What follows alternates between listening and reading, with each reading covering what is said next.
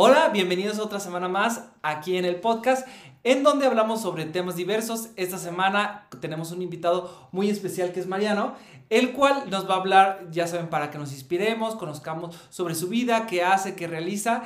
Entonces, pues vamos a comenzar con él porque tiene mucho que nos tiene que hablar. Entonces, cuéntanos, Mariano, ¿cómo estás? ¿Cómo te encuentras el día de hoy? Muchas gracias, muchas gracias, mi Fer, en invitarme en este espacio. La verdad está increíble cuando me dijiste, oye, vente, por supuesto dije que sí, porque pues eres una inminencia en la moda masculina, la gente te sigue, todo lo que haces está poca madre, entonces yo dije sí. Y la verdad estoy muy contento de poder estar aquí, platicar con toda tu gente, platicar con toda la pandilla. Y contigo, con tus seguidores también, porque quiero que lo compartas y que te conozcan otra parte de ti que lo que vemos en las redes sociales o vemos en la parte donde estás trabajando. Entonces quiero que también se acerquen un poco a ti y que te conozcan. Buenísimo. Pues para los que no me conocen, soy Mariano Torrejut, soy cocinero, parrillero. Me gusta toda esta parte de, de la gastronomía. Eso fue lo que estudié. Estudié gastronomía, soy chef. Radico aquí en la ciudad de Querétaro y actualmente tengo una empresa que hago condimentos y sazonadores naturales. Te voy a traer unos para que los pruebes. Este, y Tú hiciste todo desde el principio, desde el empaque, del producto. Todo. Y fíjate que esto nació, se llama Pascuala House. Esto nació porque, bueno, el nombre Pascuala viene porque el santo patrono de los cocineros y de la gente que nos dedicamos como al tema de la gastronomía y del del vino se llama San Pascual Bailón. Así como cada uno tiene su santo, los santos de, del gremio gastronómico, se llama San Pascual Bailón. Entonces, en honor al santo, le quise poner Pascual, pero como la cooperativa de Boeing ya tiene registrado todo, no pude, entonces le puse Pascuala en femenino para hacer alusión también, porque le pongo Z a la paz, ¿no? Que estos condimentos te dan paz porque son condimentos y sazonadores 100% naturales, no tienen condimento, no tienen, perdón, este, conservadores, no tienen químicos, no tienen nada de cosas dañinas. Todo esto lo empecé a hacer porque a mi mamá le dio cáncer por la alimentación, por tanta mierda que tienen todos los ultraprocesados y demás. Entonces dije, a ver, no, este es un problema real que tenemos que combatir. Entonces yo empecé a hacer mis propias mezclas y la gente, yo los hacía para mí, ya sabes, eh, si junto sal, pimienta, le pongo un poquito de orégano, me da este sabor, ah, está buenísimo. Y se lo da a probar a amigos, a, a mi familia, a mi esposa, me dice, oye, está padrísimo, está bien rico, está bien rico. ¿Por qué no lo sacas? Y, ay, no, pues nada más lo hago para mí. Y empezó a gustar tanto que dije, órale, ya, ya tengo que empezar a hacer esto. Entonces, empecé el formato beta, ya sabes, así, las, las etiquetas que yo imprimía en el office, así, de diseñito chiquito y demás, y dije, no, a ver, ya le quiero meter bien porque a la gente le está gustando y lo puedo poner en cualquier retail. Entonces dije, vamos a darle, y ahí fue cuando nació la Pascuala, ya oficialmente, ya con branding, registro de marca, este, sellos de Cofepris, salubridad, código de barras, información nutrimental. Ya una empresa formal. ¿Cuánto tiempo te tardaste? Me tardé tres años. Lo, lo empecé como a cranear en el 2019, pero ya la pandemia me dijo, a ver, Tienes que darle. Tienes que hacer algo, ¿no? Es la manera para que le des súper duro y fuerte, o sea, te dedicas a eso y ya Totalmente, porque a mí en lo personal la pandemia, lejos de perjudicarme, me ayudó a despertar ese, ese emprendedor que llevo dentro, ese emprendedurismo, esas ganas de ser tú tu propio jefe, tú tu empresario y empezar ya a tener tus cosas. Porque está padre Sí, para toda la pandilla Godín, no, estoy en contra de nadie de ellos, pero es mejor trabajar por tus sueños que para los sueños de alguien más, ¿no? Porque pues, ¿Siempre supiste que ese era tu sueño? ¿La gastronomía? Siempre. ¿Emprender? Siempre, siempre dije que yo quería ya tener mi propia empresa de condimentos. Yo siempre decía, yo estudié gastronomía, entonces trabajaba en muchísimos restaurantes de todo tipo de parrilla, cocina fría, cocina caliente, oriental, mexicana. Mi fuerte es la cocina mexicana. Yo por ser mexicano me empecé a clavar muchísimo en los ingredientes, en las regiones, en las texturas, en todos los tipos de cocina que tenemos en México. Y a partir de ahí dije, no, ya, ya quiero empezar lo mío. Entonces fue cuando... ¿Trabajabas solo aquí en Querétaro? ¿De, ¿De dónde te estabas especializando un poco más? Me estaba especializando más en tema de cocina mexicana, pero a la parrilla. Principalmente en la Ciudad de México. Yo soy de allá, pero ya tropicalizado queretano. Perfecto. Este, y ahí empecé como esa formación. Estudié gastronomía, pero yo empecé primero trabajando. Yo al revés de toda la gente que estudian y después trabajan, yo trabajé y después estudié. Trabajé porque yo era un niño problema. Yo era de los morros de que me madreaba en la escuela, me corrían, me iba de pinta. Era como el hijo que nadie quiere tener, no, no es cierto, pero era, era el desmadroso, ¿no? El, que le pegaba a la gente, o sea... El que hacía bullying. El que, sí, yo era, tristemente, yo era bulleador. Bulleador, y yo en mi caso era el bulleado, muchos, muchos. Muy fuerte, o sea, sí, ahorita me he encontrado compañeros de la primaria, secundaria, que me dicen, güey, es que tú me hacías calzón. y yo, hermano, perdóname, o sea, en su momento, pues, era parte de la pachanga. Es normal, creo que a todos, o sea, es antes era muy, es muy difícil, era muy normal la parte del bullying y esta parte de, de ahora en el 2022 es completamente distinto con las redes sociales. Totalmente, es ¿no? otra onda. Sí, o sea, a todos los que yo les hice bullying, sorry, sorry. pero bueno, entonces yo me metí a trabajar en una cocina de lavalosa, de lavaplatos, y de ahí fue cuando dije, ah, ¿y por qué en una cocina? Porque ahí, ahí yo quería chambear, o sea, yo quería chambear en lo que sea, y en donde me daban chamba, era en una cocina de lavaplatos. Dije, pues no le tengo miedo. Y de ahí empezó a despertar esa creatividad culinaria, porque yo veía a los cocineros, veía al chef, veía a todos en chinga y dije, wow, esto me está gustando. Me empecé a meter más y más, vieron mi capacidad, me subieron de lavaplatos, este, ayudante de cocina y después cocinero y después fui creciendo, entonces como que se apagó, no sé si... No pasa nada. Ah. Entonces, no pasa nada, no pasa nada. Ah. Entonces así fue cuando ya desperté esa pasión gastronómica y dije, quiero estudiar gastronomía, ya vi lo que es trabajar en una cocina real, vamos a estudiar gastronomía. Entonces ya estudié gastronomía y siempre cuando tú estudias gastronomía es para trabajar, te lo plantean así, para trabajar en restaurantes. O tú poner tu restaurante o en cadenas de restaurantes. Eso es lo que te enseñan. Es lo que te enseñan. Pero yo decía, sí está padre para tener como tipo experiencia, expertise, aprendizaje, pero yo no me quiero ver trabajando siempre para alguien. Yo, yo siempre tenía claro eso, yo no me quiero ver trabajando en una cocina para alguien. Yo quiero trabajar, si voy a trabajar es para mi cocina, para mis proyectos, para mis sueños. Y sí, tener esa parte de, si eres chef, cocinas, padre y demás, pero también tienes que tener esa parte de empresario, también tienes que tener esa parte de emprendedor, porque no todo es cocinar, también hay que saber números, costeos, toda esta parte hasta que dije, no, ya ahí es tiempo. Y la pandemia a mí me ayudó muchísimo ya a crear esta, esta marca llamada Pascuala House. Antes aquí en Querétaro yo tenía un restaurante ya propio. Era lo que te iba a preguntar. Que se llamaba 5 de Mayo Experimental.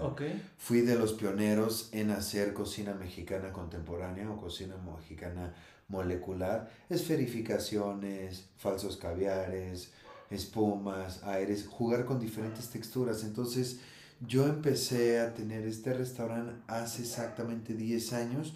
Lo tuve en la calle 5 de Mayo y me asocié con mi hermano. Mi hermano era mi socio inversionista y yo era el socio operativo. Y la verdad estuvo increíble. Empezamos en el 2000...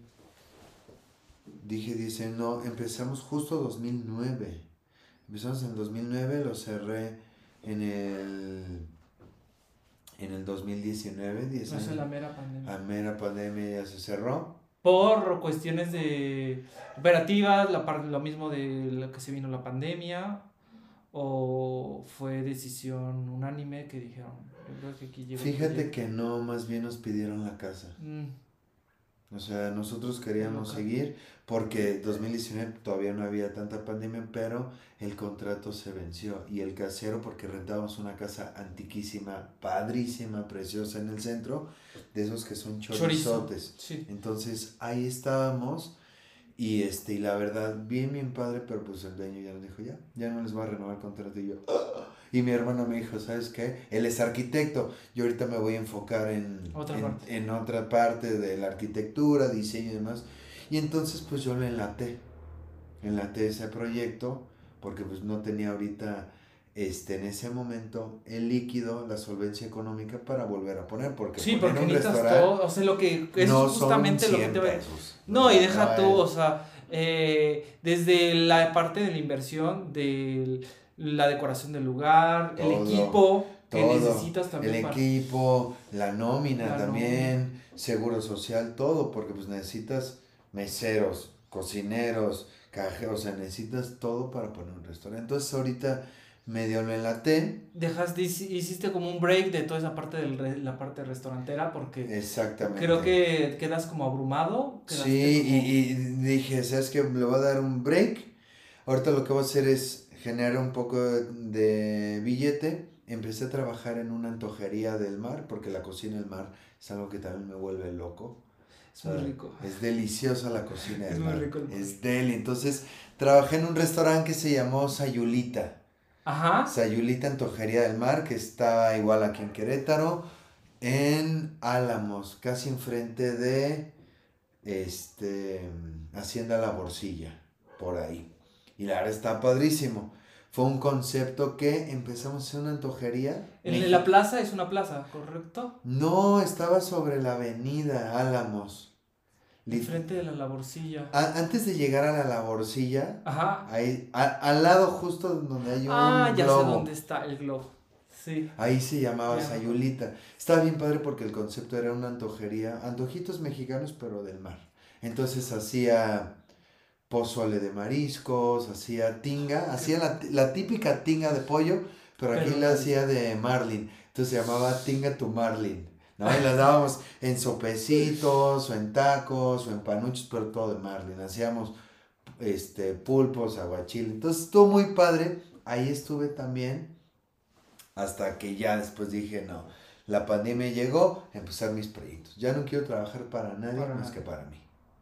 Ya si yo la cago son mis, son mis errores, es mi experiencia, pero yo quiero trabajar ya para mí. Y la verdad, ya cuando empecé formalmente 19 y 20, me ha ido muy bien, gracias a Dios. A la gente le ha gustado mis condimentos. ¿Cuántos tienes? Eh, ¿Cuáles son los que más se te vende? Eh, ¿Qué diferencial tienes con otros condimentos? Claro que sí. Mira, son. Es una línea de 7. Ok. Son tres sales y cuatro condimentos. Tres sales, las, las tres sales principales tengo una que yo le llamo Power Trio, que es sal con ajo y cebolla. Pero la diferencia, a contestando tu pregunta, es de que en esa sal particularmente no utilizo ajo en polvo ni cebolla en polvo, sino todo es fresco, deshidrato y pulverizo. Entonces, en vez de que sea algo químico, el sabor del ajo con todo y cáscara impregna muchísimo punch. Entonces tengo la sal que le llamo Power Trio, que para mí es como... Lo básico. Lo básico, el Nor Suiza de muchas señoras que para todo le echaban el Nor Suiza, el Para mí es este... El, el Power Trio que se llama Pascuala Salt. Después viene una que se llama Sal Herbal o Herbal Salt, que lo que hago es combinar la sal con diferentes especias con clorofila. Tiene romero, tomillo, orégano, comino y a Todo eso con sal. Entonces le da un sabor increíble para cosas herbales. Por ejemplo, para un pescado que quieres que te dé ese saborcito, queda perfecto. Para un pollo, para una pasta, ¿no? Tiene albahaca, entonces lo potencializa. Tengo otra que es sal ahumada, que la ahumo con mezquite y con cáscaras de ajo y con cáscaras de cebolla. Entonces tienes esa combinación. Y de los rubs o condimentos, tengo una base de chile morita, que se tiene un toque picantito que queda perfecto para hacer adobos, para hacer moles. Tengo otro que es este a base, literal es como si fuera un chai sólido. El té chai, que es mucha especia, clavo, canela, cardamomo, este, sal, azúcar, y queda perfecto ese para el puerco. Queda increíble cuando hagas costillitas de puerco, cuando haces chuletas, o hasta incluso yo lo he probado en postres. Yo he hecho, por ejemplo, plátanos al horno con mantequilla y hago una salsa de dulce leche, ahí le pongo el rob y potencializa los sabores. Sí, por la canela. Tengo otro para la gente que le gusta los sabores más, este...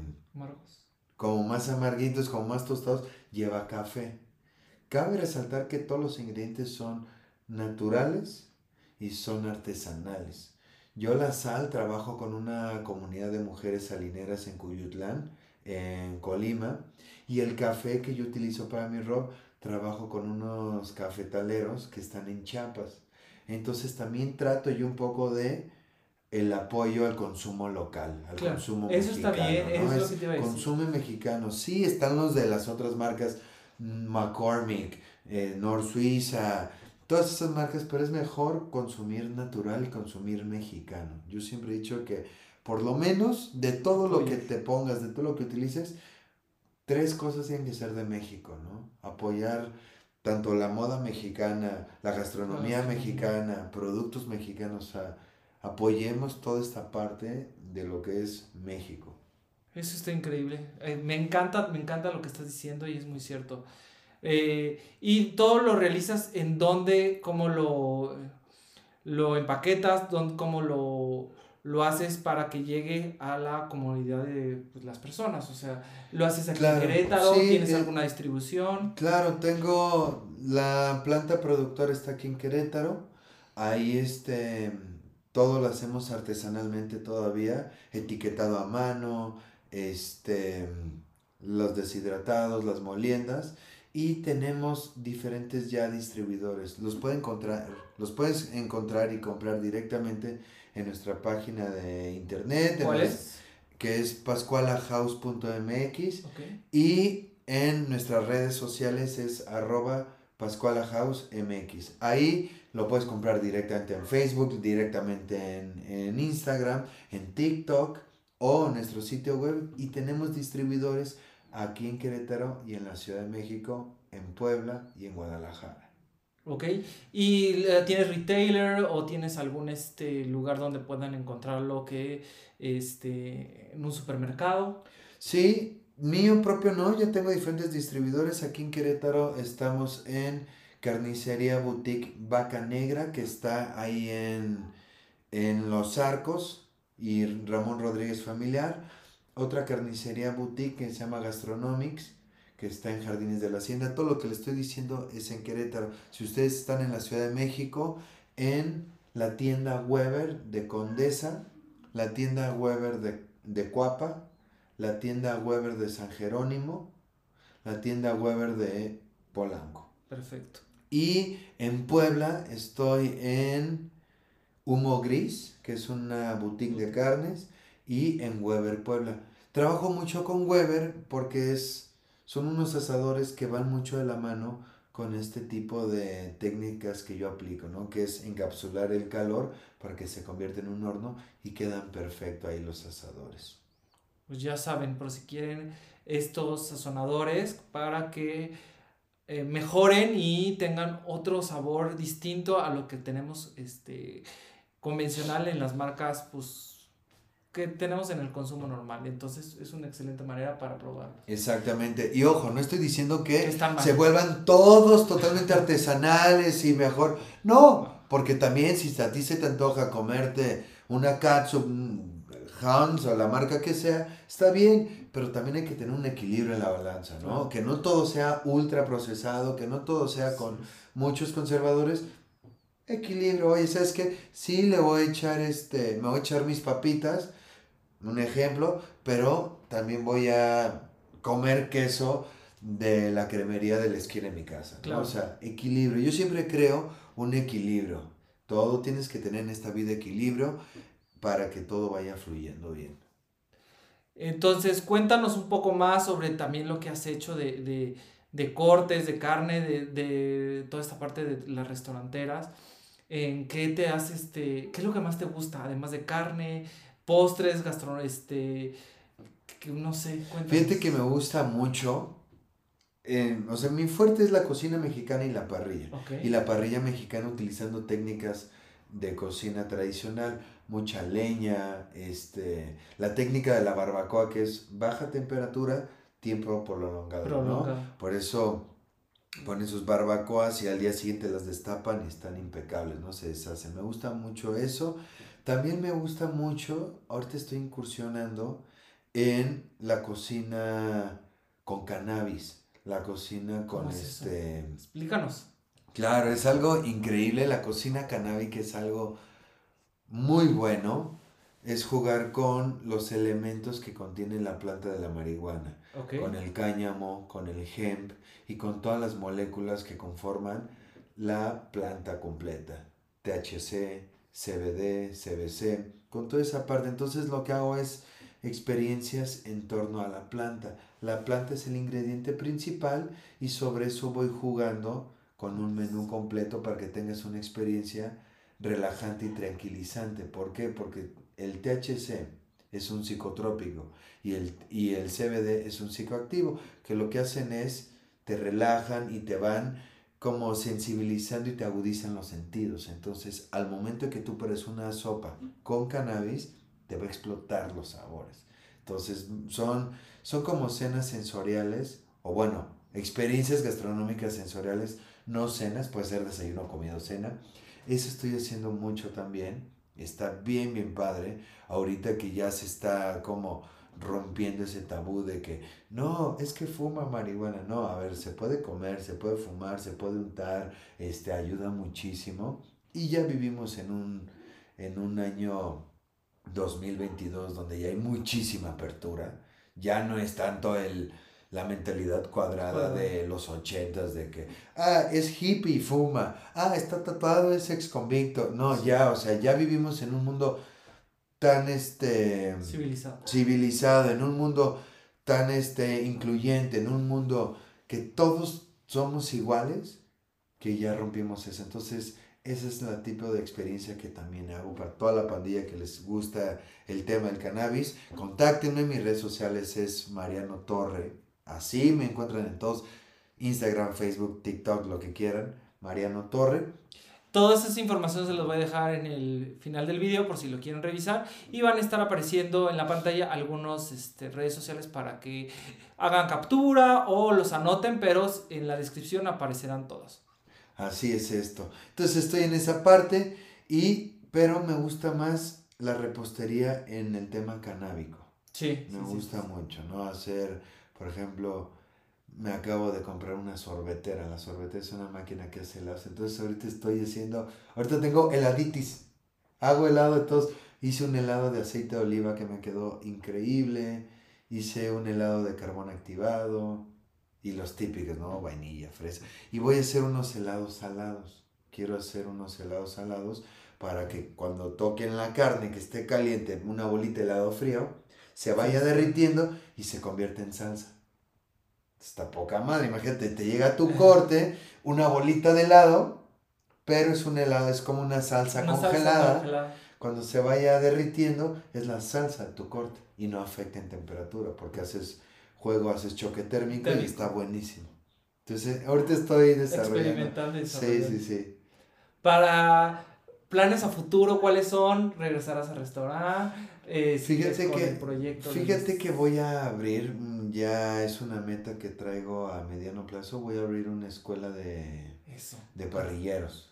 La escuela enfocada a la parrilla, como un tipo Grill Academy. Sí, sí, sí, voy a abrir ya uno, y estoy, está ya cuajándose, ya estoy en plática, ya tengo inversionistas, ya tengo, vas a ver si, y va a ser esa escuelita, la verdad es para toda la gente. No forzosamente tienes que ser chef, no forzosamente tienes que ser Es lo que te iba a decir, o sea, que realmente. Tú que quieras aprender, tú puedes Lo básico desde de cualquier persona que quiera, desde que tenga en su casa o quiera algo más profesional, eso es lo que buscamos, o sea, que haya diversidad y que podamos hacerlo y podamos aprender. Totalmente, y es que esto ya lo quería hacer y como en la pandemia me di cuenta que salieron muchísimos cocineros, parrilleros, Ahora todos quieren ser parrilleros. Y deja tú, no estamos, por ejemplo, no estamos en el, nosotros estamos en el centro y no estamos en el norte, porque en el norte ya ves que cada ratito las carnes asadas y todo eso sería fenomenal. Y también si quieres pues considéralo y te doy un consejo, pues lo haces también, lo puedes hacer en línea para todos los del norte que quieran aprender un poco más para,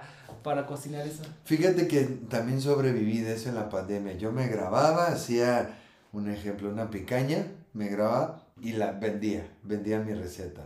como, como si fuera no sé si te acuerdes, pero como cuando tú rentabas tus películas en, en Blockbuster, ¿no? Que la rentabas por tres días y al tercer, al cuarto día la tenías que volver. Aquí era igual, te costaba 50 pesos por dos días. Entonces tenías dos días de, para practicarlo y ya después este, te da otra receta y demás. Entonces, ahí más o menos, este, estuve haciendo toda mi parte como de emprendimiento digital, ¿no? Porque si estamos en una era digital, hay que utilizarla. Es una gran herramienta, gran, gran herramienta. Qué padre. Pues algo más. De hecho, está bien, bien chingón porque aquí mi estimado Fer, yo lo sigo y cuando tengo, no tengo ni idea de qué combinar. A ver, ¿qué puso Fer? ¿Qué se, se puede poner full print o no? O, o entonces, entonces quiero decirte que es un gurú y este y pues nada, vamos a hacer un día aquí en su Vamos a hacer algo. una receta, vamos a hacer algo. No, invítame. Cuando hagas tú algo allá, invítame. Yo, la verdad, no tengo nada de idea de cocinar, se me quema el agua. Pero encantado. O sea, realmente eh, siempre me gusta, cuando hay un invitado, eh, medio incomodarlo proponiéndole algún proyecto juntos para poder este, trabajar. Este, me gusta que más como hacer colaboraciones, eso es lo... Ándale, es más, me voy a traer un asador, ya lo vamos a decir, me voy a traer un asador, porque tengo asadores de todo. De todo tipo también. Tengo uno portátil, me voy a traer uno y hacemos este ahí un platillo. Grabamos un platillo. Hacemos un platillo, porque ojo, para toda la pandilla, la parrilla no solo es carne, podemos hacer todo, yo he hecho sopas, he hecho pizzas, he hecho pan, he hecho ensaladas calientes la gente que dice, ¿cómo ensalada? Sí, la ensalada se puede comer caliente y es deliciosa. Entonces, podemos hacer ahí un... Ya lo pactamos sí, aquí. Sí, ¿eh? hacemos un Ya lo pactamos y vamos a hacer... contenido. Exactamente, vamos a hacer un, una recetita. Sí, si no tienes canal de YouTube, yo te ayudo y lo vamos subiendo también para que lo tengas por allá. Órale. Para que hagas... No, yo feliz. Ahora sí que les voy a dar un consejo, júntense con gente chingona que te aporte, no que te quite. O sea, siempre, siempre me han dicho eso, júntate con gente que, te, aporte, no que te quite, ¿no? La vida, si ya me pongo nada más para despedir, así como para filosofar, la vida es una ecuación, así me decía mi abuelo. la vida es una ecuación, júntate con gente que sume y, multiplique, no que reste ni que divida. ¿No? O sea, si tú te juntas con alguien que empieza a dividir, ay no, porque él me cae nada, bye, bye. Júntate con todo tipo de gente porque todos aprendemos. Sí, no, cosas buenas y por eso es justamente lo que busco en este pequeño podcast y plática para poder este, platicar con gente y si es de cualquier generación, es lo que yo busco, que que vean que a cualquier edad podemos inspirarnos, podemos hacer cosas distintas y que sean de temas diversos. O sea, eh, lo que quería contigo era que nos platicaras un poco tu experiencia de emprendimiento, de todo lo que has vivido, de lo que realizas y cómo lo has realizado en este tiempo. Entonces, eso es lo que queremos. no, buenísimo.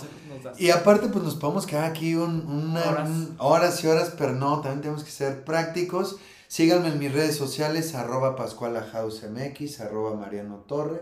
Y ahí todo lo que ustedes necesiten, con todo.